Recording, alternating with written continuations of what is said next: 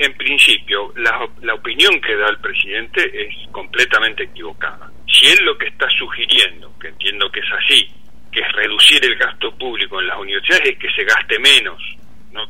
Y lo que el país necesita hoy para reactivar la economía, para disminuir la pobreza, para, llamémosle, salir adelante, es justamente gastar más en ciencia, en tecnología, en educación universitaria, porque es una de las herramientas para el desarrollo del país fundamentales. Así que ese ya es de, de principio el primer error en la universidad y en la ciencia y la tecnología es necesario gastar más por el bien del país y es lo que necesita el país. Claro, una inversión estratégica sería, no no no un gasto, Exacto, pero además para resolver los problemas. Se resuelven hoy los problemas de la economía y del desarrollo se resuelven se resuelven invirtiendo más en ciencia, tecnología y en la educación universitaria.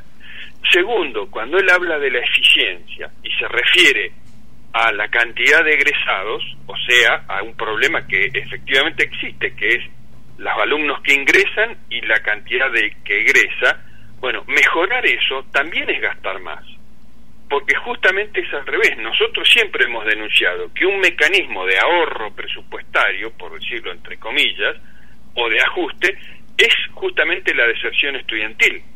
Si ingresan 100 alumnos y solamente se reciben 20, hay 80 que quedan afuera. Ahora, si queremos retener esos 80, que es lo deseable, bueno, hay que gastar más, porque son 80 estudiantes más que hay que darles clases, que hay que gastar en la enseñanza. Por lo tanto, mejorar la eficiencia también es gastar más. Entonces, eso es lo que está al revés, exactamente al revés. Probablemente porque él tiene una mentalidad de un empresario que lo que entiende es que tiene que quiere gastar menos, entonces lo que hay que hacer es achicar.